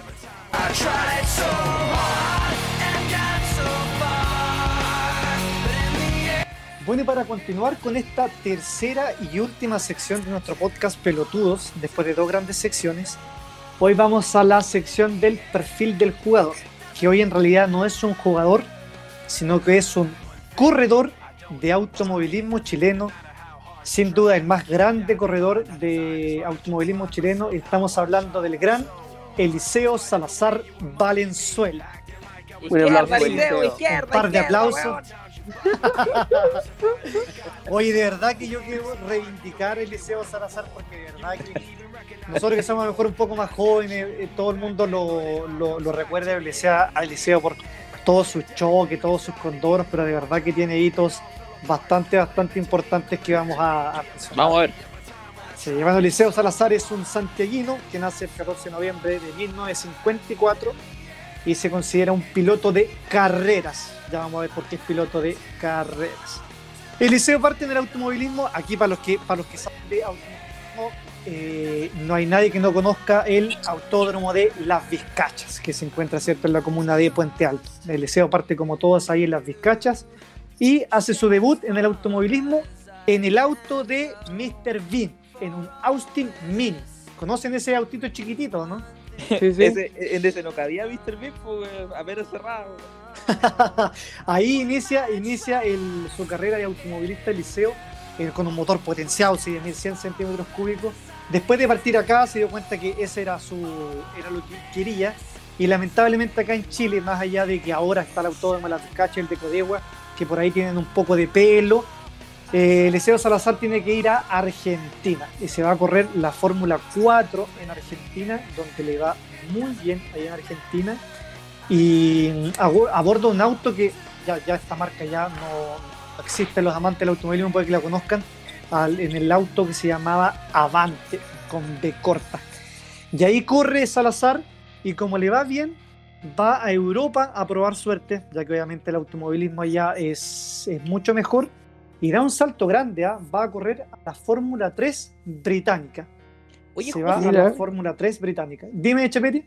una consulta corta, tú que has entendido el automovilismo, ese paso de Fórmula, tengo entendido que era la de Argentina es 4, ¿no? Sí, 4. Sí, Fórmula 4. Y, y cuando pasa a Europa a la 3, él decide con sus recursos, digamos, eh, pasa, hacer ese, ese salto eh, cuantitativo, Claro, cualitativo. ¿en- ¿de qué depende o- que tú o cambies de una escudería? ¿Cómo, cómo sube? Eh, eso, depende de la escudería. Mira, en el automovilismo, sobre todo para aquella época, estamos hablando de 1980, más o menos 70, era muy difícil, tenías que tener mucha, mucha, mucha plata. Entonces, Claro. justamente ahí están los equipos. Y en ese entonces había mucho equipo privado que hasta el día de hoy se mantiene y son los equipos los que te contratan a ti como piloto. ya. Eh, Ah, puntualmente. Eliseo Salazar así lo hizo. Que él ahí se haya costeado todo eso porque el automovilismo, insisto, es demasiado, demasiado, demasiado caro. Entonces ahí salta a, la eh, británica y aquí viene un paso importante para, para Eliseo. Se encuentra un día, cuen- cuenta la anécdota de él que está un día lluvioso y se encuentra nada más ni nada menos que con Nelson Piquet. ¿Le suena Nelson Piquet? Sí, pues, hermano de Gerard Piqué, pues, weón. El jugador de Barcelona, pues, Este grandes Para nada, para nada. Este es, Nelson es francés, Piquet. ¿o ¿no? ¿Es francés? No, es un Británico. brasileño. Brasil no, ha tenido muy no, grandes sí. pilotos. Es un triple campeón de Fórmula 1, Nelson Piquet, del año 81, 83 y 87, gana la Fórmula Y dice que conoce a Eliseo y Eliseo le dice, yo soy, yo soy chileno, obviamente él como latino que estaba allá en, en Europa, le quiere dar un, un gran apoyo y le dice, ¿sabes qué? Yo te voy a ayudar, te voy a presentar acá, eh, te voy a presentar con unos contactos que tengo yo y lo presenta Eliseo, y le dice, Eliseo cuenta una talla que está por ahí, y dice, y Piqué me presenta frente a eh, jefes de equipo como si me conociera de toda la vida, les ve, pero increíble. Y así Eliseo Salazar se pega un salto gigantísimo y en el año, eh, déjeme corroborar por acá, 80 empieza a correr la Fórmula Aurora. ¿Qué es la Fórmula Aurora? La Fórmula Aurora es básicamente una Fórmula 1. Pero ¿cuál es la diferencia? Es que se corre con autos de Fórmula 1 que ya están viejitos. Ustedes saben que la, la- la Fórmula 1 cada año va mejorando, mejora suspensión, Sí. mejora motor, mejora aerodinámica. Entonces la Fórmula Aurora es como con los autos que votan los equipos de la Fórmula 1, se iban para la Fórmula Aurora. Ellos como que eh, hacían un refurbished de estos autos, ¿cierto? Y corrían. Y le va bien, le va muy bien en esa Fórmula Aurora en el año 80 y se pega el gran salto a la gran Fórmula 1 donde corre el año 81, 82 y 83. Así que yo creo que este año, o sea, perdón, esos años fueron los que marcaron un hito importante para Eliseo Salazar, ya que es hasta el día de hoy el único piloto chileno que ha corrido la Fórmula 1. Oye, Merece, José, dime. Sí, oye, y el tema de lo, bueno, en realidad es- esto queda como de rebote para los que no cachamos mucho, digamos, que eh, Eliseo siempre chocaba, que puta que no terminaba las carreras, y todo. ¿eso se dio realmente a lo largo de toda su carrera en distintas competiciones? ¿O fue más centrado, digamos, en su periodo Fórmula 1, digamos? Quizá el estilo de la Fórmula 1 era distinto. Mira, lamentablemente le pasa en todas las competiciones. Madre. Pero ¿sabes qué? Aquí por eso te digo yo, porque todo, como dije en principio, todo el mundo se queda con todos estos grandes choques del Liceo, pero de verdad Sí. que Liceo tuvo mala suerte.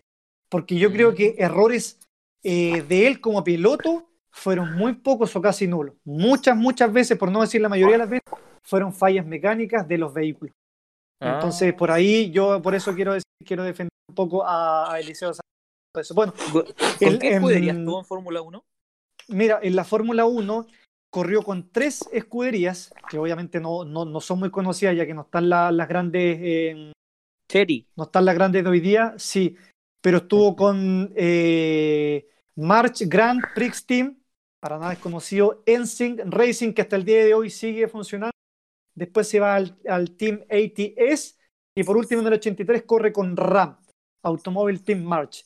Pues sí, Insisto, en la Fórmula bueno. 1 nunca ganó ninguna carrera, nunca ganó pole position. ni- ¿Y por qué Claro. se le recuerda a Eliseo Salazar en esta paso por la Fórmula 1? Es por la gran carrera, en realidad no fue una gran carrera para él, pero fue en el año 82 cuando Piquet, su gran amigo que lo había llevado a la Fórmula 1, él iba puntero en ese campeonato, en el año 82, que posteriormente lo gana. Y para que ustedes sepan, a- eh, anteriormente los autos de Fórmula 1, no como ahora, cargaban combustible, pero llenaban el estanque porque hacían con suerte una parada eh, a mitad de carrera, cargaban combustible y terminaban. A diferencia de hoy en día que la Ah, Fórmula sí. 1, que hasta el más mínimo gramo es, es crucial para ganar velocidad. Claro, Entonces, eh, Nelson Piquet en ese minuto para pits, hace reabastecimiento de combustible y Eliseo Salazar queda delante de él, pero en realidad venía octavo en, en- en la general con una vuelta detrás. Entonces, Eliseo Salazar le levantan una bandera azul, que significa que tiene que dejar pasar al, al piloto de atrás, y viene una, una chicana, que chicana en automovilismo es como una pequeña curva bien cerrada, 90 grados, que sirve para disminuir la, la velocidad. Y Sí. Eliseo Salazar le pega a Nelson Piquet en el auto, lo deja fuera de carrera al líder de la Fórmula su amigo que le había llevado a la Fórmula 1, y Nelson Piquet se baja, pero enfurecido del auto, y le pega unos combos al casco de Eliseo, y Eliseo se queda así, pero parado, no, no sabe qué hacer. Peor, Oye, pero no este weón le había sacado una vuelta. ¿Por qué iban, por qué iban Claro, pegados? había sacado una vuelta, si, insisto. Eliseo Salazar pasó sin pena ni gloria. Y simplemente venía detrás de Eliseo porque se había metido a hacer eh, reabastecimiento de combustible. Ya. Ahora quiero preguntarle, o sea, imagínate, hoy en Pero día... yo tengo una, tengo pregunta antes, antes José. Dale. Eh, tengo que yo, eh, hace uno, ah, que de Fórmula 1 entiendo un poquitito porque como que la- la- de estos últimos años, sino en la época del liceo, me, ¿cuánto ha evolucionado en sí la Fórmula 1? Más allá de los autos, lógicamente, pero me refiero como en el modo de competir, en los puntos, ¿eso ha sido siempre igual o han Mira, cu- en cuanto, en cuanto a los puntos, es bastante similar. Ahí, ahí está la competencia, la competencia individual por piloto y la competencia por escuderías. Hoy en día la competencia por escuderías es lo que se ha hecho más fuerte. ¿Por qué? Porque las marcas quieren ganar la Fórmula 1 y los torneos importantes. ¿Para qué? Para después poder vender sus autos comerciales. Porque eso en definitiva es lo que le da eh, la plata. Entonces, por eso, Sí. por ejemplo, hoy en día eh, Mercedes-Benz, que está con- corriendo en Fórmula 1, quiere ganar para después autos deportivos que son Ferrari, con Audi, etcétera. Entonces, por eso eh, antiguamente había muchos equipos privados. Una diferencia Ajá. entre un equipo privado y un equipo oficial es que privado, por ejemplo, yo compro un Ferrari y corro con un Ferrari, pero no quiere decir que sea propio de la marca Ferrari. En cambio, hoy en día las marcas como tal ponen toda su tecnología, toda su ingeniería, todo su personal para poder eh, competir en esta en esta en este torneo. Y por ejemplo, sumando lo mismo, Gonzalo, que dijiste, por ejemplo, hoy en día las paradas de pits, las paradas de pits en, en- en los autos, en los boxes, el récord lo tiene el equipo de Aston Martin Red Bull Racing. ¿Cuánto creen que se demora el auto entre que se estaciona, le cambian las cuatro ruedas y se va? 3.72 segundos. 3.32. ¿Qué decís Unos tú, 3 Gonzalo? segundos, unos 3 dos, dos segundos y tanto, 3 segundos más. Bueno, Aston Martin llegó a una brutal cifra de 1,82 segundos No. en hacer todo eso. Imagínate la rapidez. El- la- llega el auto, levantan el auto por delante y por detrás, sacan la tuerca, sacan neumático, meten neumático y todo eso lo hicieron en tan solo 1.82 segundos. Eso fue Brasil el año pasado. No, es No. una, una brutalidad, una brutalidad. Brutal, brutal. Bueno, y Eliseo Salazar, después de haber pasado, insisto, sin mucha pena ni gloria por la Fórmula 1, pasa ya a correr la Fórmula 3000 Internacional, que es algo más menos similar con un auto del mismo tipo, pero la diferencia es que se corre en un circuito ovalado. Y como le va más o menos bien ahí, pasa la famosa IndyCar Series, que yo creo que aquí es donde nosotros tenemos mayores recuerdos y aquí es donde le va efectivamente mejor a, a Eliseo. O sea, aquí logra al menos ganar una carrera, que fue la carrera en Las Vegas el año 97, donde puede ganar su primera carrera en la IndyCar. ¿Recuerdan aquel autito verde auspiciado por Cristal? Sí, Sí, y por gas, me no sé acuerdo. qué. Sí. Bueno, bueno, ese auto era con el que corría Eliseo en la en la IndyCar Series. Y bueno, Chepetti, ahora mira, ahora que- quería recordar a lo que dijiste anteriormente. Eliseo tuvo muchos accidentes en su vida. En Fórmula 1 no tuvo muchos, pero sí en, en la Indy. Por ejemplo, el, el año 96 tuvo un accidente muy grave que se estrella a más de 300 kilómetros por hora contra la muralla. Y Eliseo estuvo 30 minutos atrapado dentro del auto, no lo podían sacar porque una barra estabilizadora del- de los neumáticos se le enterró en su pierna. Ah, ¿Cachai? Entonces Dios imagínate, mío. Eliseo después de ese tipo, después de ese tipo de, de accidente, era como para que no siguiera corriendo. Entonces, eso es lo que yo valoro, que tuvo muchísimos, muchísimos accidentes Claro. y, aún así Está siguió vivo. corriendo. Por ejemplo, Sí. el año 2000 en, en Kentucky, Eliseo va primero, va primero en los dos primeros giros, viene un tipo por atrás, lo choca y se pega un tortazo contra la barrera. Entonces, imagínate, ahí tampoco fue, fue culpa de él el, el- el accidente. Y esto fue un dato que a mí me, me- me sorprendió. Yo, yo creo que después de esto era para que no siguiera. El año 2002, en Indianápolis, corriendo igual en la Indy, tiene un choque y el choque fue tan fuerte Oye, bueno, que, el, cin- chocar el que el- huevo.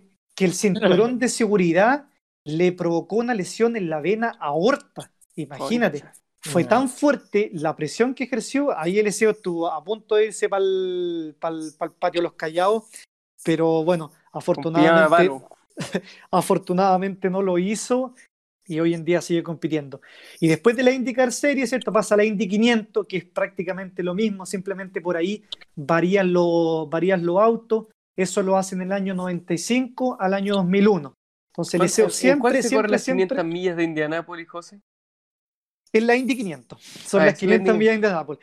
Y ahí, mira, justamente Ajá, está, está la, el- como la IndyCar Series, que en realidad se corren 500 millas en un óvalo.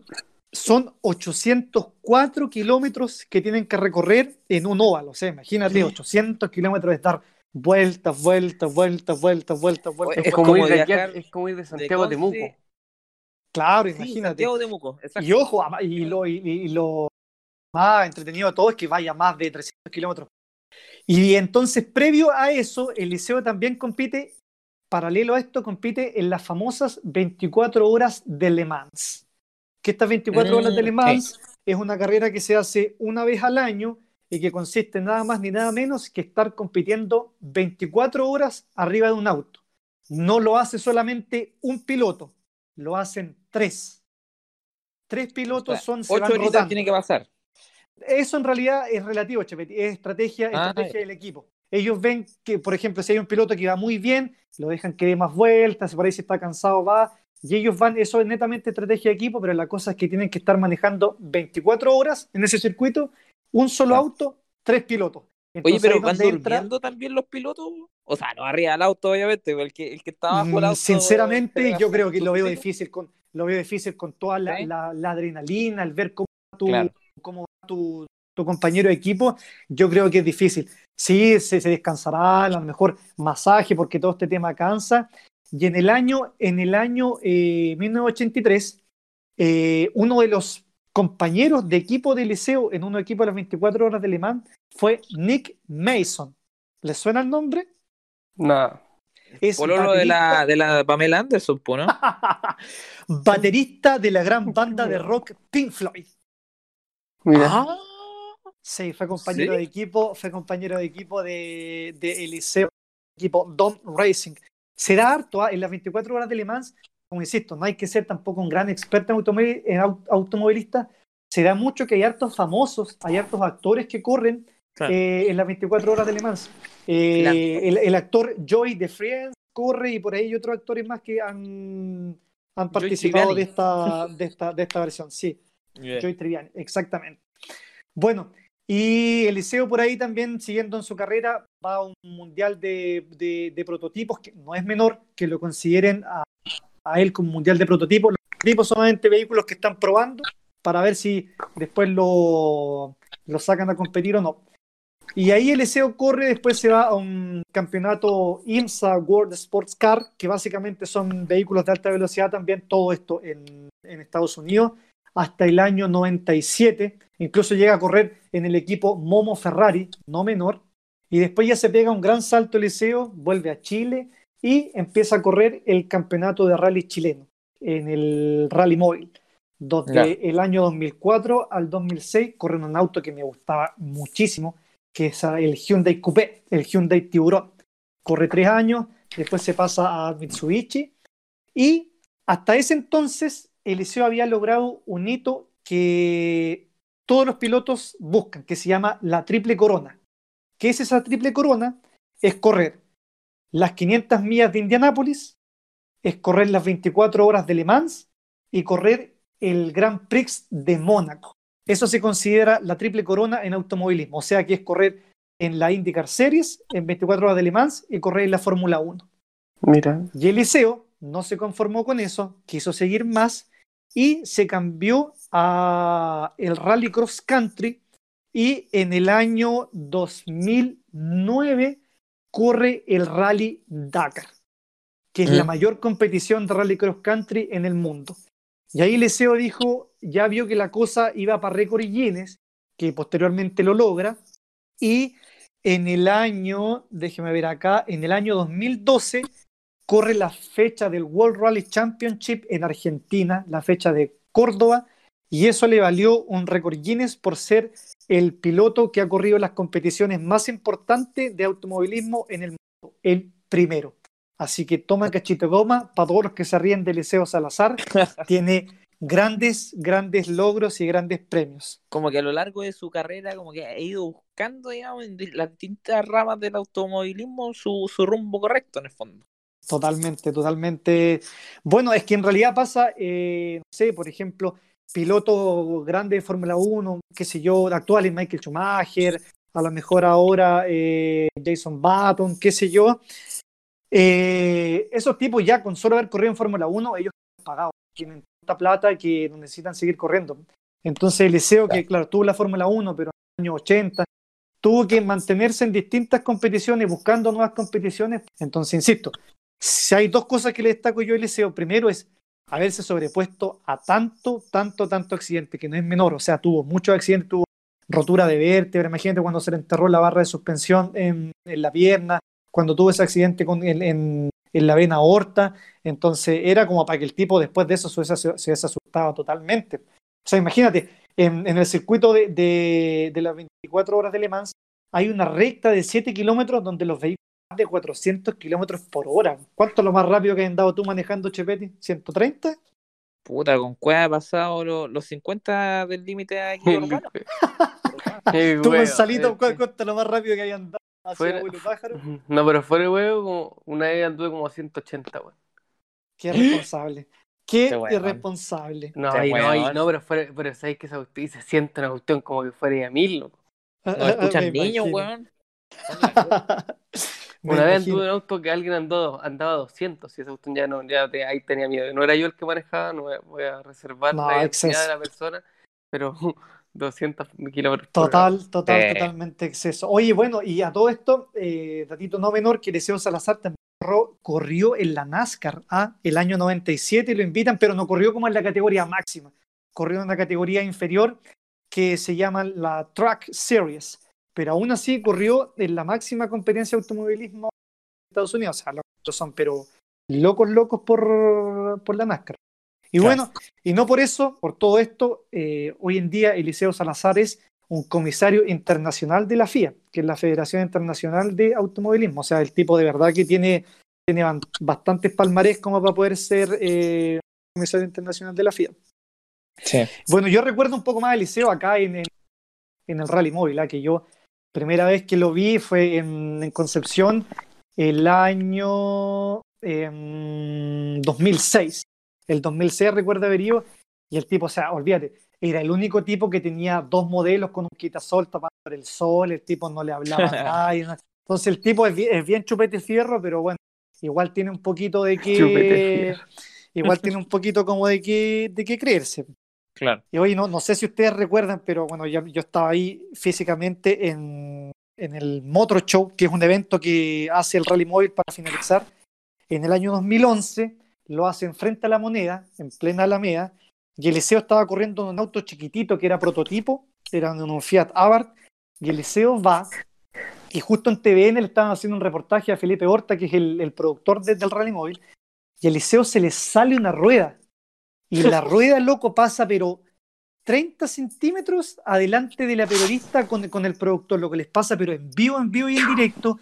Y te juro, les pasa 30 centímetros más atrás de esa rueda y los revienta y los mata, pero así. Ese bueno en peligro, weón.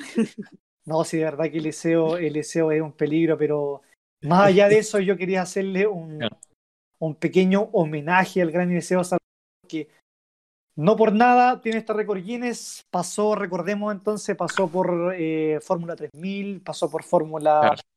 por Fórmula 1, corrió el WRC, que es el rally, corrió el Dakar, corrió las 24 horas de Le Mans, también corrió las 24 horas de Daytona, que es lo mismo, pero no es, no es, tan, no es tan conocida. Corrió Sí. las 500 millas de Indianápolis, corrió el Grand Prix de Mónaco, entonces tiene, tiene bastantes, bastantes logros para poder ser hoy en día, sin dudas, el mejor piloto de automovilismo de Chile. ¿Qué les parece a ustedes? Sí, yo creo que no hay duda. De hecho, no, te- no conozco ningún otro demás. Así como tanto, no, claro, después yo creo que podría venir a lo mejor el gran eh. Jorge Martínez. Jorge Martínez podría ser en cuanto a lo que ha hecho en el, en el rally y por ahí lo que es automovilismo, podría venir el chaleco López, quizás que en realidad lo ha- Claro. lo, ha logrado más en, en motociclismo, así como el gran podría venir Chaleco López, el, el Casale, por ahí podrían ser los que Pero- lo- los que le siguen la los que le siguen la pista. Oye, Oye, un, una- un datito, un Dime. datito, José, un datito rosa. El, el dato ver. rosa de, weón, de- de Eliseo. Eliseo está casado con, con una mujer 30 años menor, ¿ah? Ahora sí, de tiene sus dos hijos. Que, que Exactamente. ya, llevan como 10 años juntos, güey. Estuvo con Sí. Raquel también, ¿cierto? Sí, pues que- estuvo Con- con, con Raquelita, Raquel, estuvo con. Raquelita. Tú, Chepete, eres el de estos datos faranduleros, pues tenés que instruirte Ah. con Sí, no, sí, esto era el pequeño dato, un biodato, ¿no? Oye, pa- para terminar, eh, hablando de, para terminar esta sección de Eliseo, una, les voy a hacer una pregunta que es más que nada de automovilismo en general. ¿Por qué creen Ay, ustedes que en el automovilismo lo- los autos buscan tanto pegarse al auto que va adelante de ellos? Para que no los pasen, güey. ¿Ya? No, pues el El auto de atrás, po. el que va atrás, ¿Cómo? por ejemplo, el segundo, ¿por qué trata de pegarse tanto al primero? Pa- pa- Para- por eso, pa- para que el tercero no te pase entre medio del primero y el segundo, pues, ¿no? Ya, ok, a ver, No, Gonzalo, yo- una yo respuesta pienso- un poco más culta, por favor, o con más, con, con más seso. claro. No, yo yo pienso que tiene que ser por una cuestión de, de presionar al rival, a, que no sea. Ah, no, por- para, no, para no tener no. margen de error, no darle margen de error, yo creo, finalmente. Lo tengo, lo tengo, lo tengo, lo tengo, En no. parte sí. A ver. Chepeti. Correcto, es por, es por, por la aerodinámica, pues, weón. Porque agarráis el, el, el viento delante, pues, weón, ¿no? Excelente, excelente. Eso es. Hay un, Ah, término que se conoce en, en el automovilismo que se llama succión aerodinámica. Que lo que pasa Esa que, el, y eso de hecho se ve, se ve en ciclismo, se ve en atletismo. O sea, la persona que va, en este caso el vehículo que va liderando, es el que va cortando el viento. Entonces, por eso los vehículos lo hacen aerodinámico todo. el rato. Entonces, al cortar el viento, en la cola del auto se produce un agujero de aire. Entonces, ese agujero de aire es el que trata de aprovechar el y inclusive puede llegar a alcanzar entre 20 a 30 kilómetros por hora más para poder pasarlo que el vehículo que va adelante, porque el que va rompiendo todo, todo este aire frente a todo el Claro. aire, o sea, todo- toda esa resistencia se la está comiendo el primer vehículo y, cuando ven la oportunidad, ¡pum! Un viraje para el lado y hay un sobrepaso. Insisto, lo mismo pasa en ciclismo, se ve muchísimo, incluso hay hartas estrategias de equipo que cansan a una persona que va adelante, que va tirando todo el rato y posteriormente los miembros del equipo de atrás arrancan y Claro. van hacia adelante.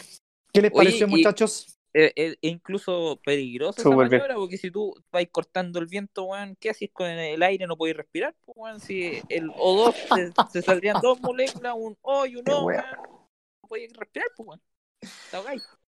Bueno, después de este Gracias, gran aporte Chepetti. de Chepetti, yo creo que damos finalizada esta perfil del jugador que hoy en día correspondió al gran Eliseo, Eliseo. Salazar Valenzuela. Grande, Eliseo. Bien, muy bien. Hammer, Hammer. Es Eliseo, ¿eh? ¡Bueno, Eliseo! Izquierda, izquierda, izquierda, izquierda.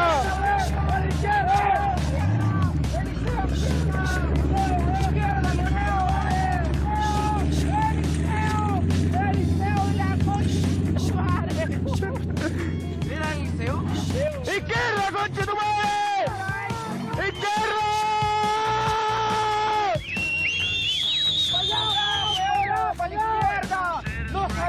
Izquierda! ¡O soy chileno, conchetumare! ¡Izquierda! ¡Para allá, bueno, para allá! ¡Para allá, para allá! Por eso perdí, pues, conchetumare, por eso perdiste la Chile, loco! ¡Oh, weón, bravo, culiao! ¡Para allá! ¡Para allá!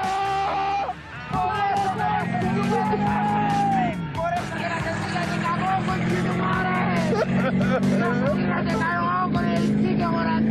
conchetumare!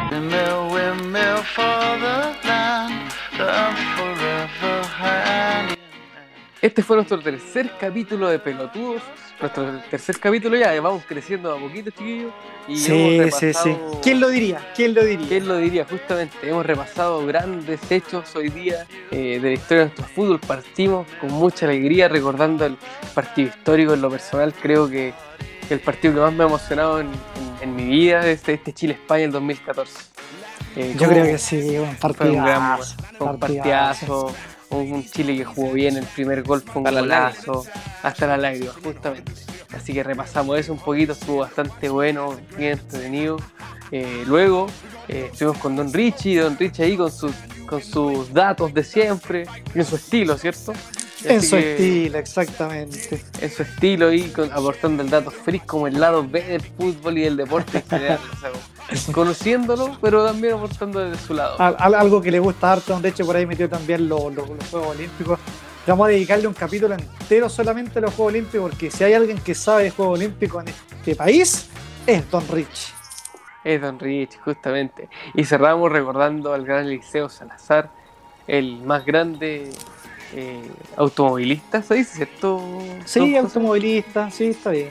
Piloto, piloto. Piloto. De todos los, de todos los Piloto de carreras. Piloto piloto de de. Calefón. Piloto de carrera. Piloto fue lo, lo- lo que nosotros grabamos y nunca fue. Yo creo Así que, que por no, ahí tú- algunos pocos habrán escuchado algún piloto. El piloto 1 lo, lo hicimos público. Sí, exactamente. El segundo piloto fue más, fue más escondido que el, que el de tirando zapatos, este, un- este capítulo que nunca salió. Oye, para cerrar, para cerrar este momento, chiquillos, con, un- en- con una frase, ¿con qué se quedan de este capítulo? A ver, eh, parte tú. Yo me quedo que eh, sería lo mismo de, otro capítulo, pero es la gratitud, también la felicidad, por- porque igual hemos eh, visto como partes positivas de lo, tanto del partido histórico como de- del, de- del liceo, que a pesar de que está ese tema por detrás, de que choca, de todas estas cosas, al final termina siendo, o sea, por, por lo que nos describe José también, eh, un gran deportista. Un gran deportista para Chile, un país chiquitito igual. Así que, eso, bueno, no, no fue una frase, fue un párrafo, perdón, José. Orgullo, orgullo, orgullo de la gran selección chilena de esa generación dorada, dejando afuera a España. Y orgullo también, yo que soy bastante tuerca y me gusta mucho el automovilismo, de ese récord Guinness que tiene el gran Eliseo Salazar. Para mí el- es emoción, emoción de recordar ese, especialmente el himno de Chile en el Maracaná, Uh, sí. donde, donde retumbó y creo que, creo que es imposible, no sé si se va a volver a repetir o yo vaya a volver a vivir un momento así en mi vida incluso. Ah, me fui la profunda. Oye, así que, bueno, eso chiquillos, nos, nos encontraremos nuevamente. Eh, sí, recordar antes, antes de despedir, Gonzalito, que Ah, síganos en redes sociales, en realidad en Instagram, que tenemos nuestro perfil de Instagram, podcast pelotudos. Síganos por ahí. eh, ahora sí vamos a crear una, una pregunta, preguntas de qué les gustaría que hablásemos en el cuarto capítulo. Propongan un pendiente, está tema pendiente. o díganos si algún tema les ha gustado para que lo sigamos repitiendo, alguna selección o algo. Lo que ustedes quieran que les gustaría hablar o algún deporte, a lo mejor algún deporte desconocido. En realidad, estamos siempre nosotros abiertos a escuchar nuevas ideas, así que comenten lo que les gustaría y también déjennos su comentario de qué tal les pareció este tercer capítulo. No va más, se cierran las apuestas y esto fue Pelotudos.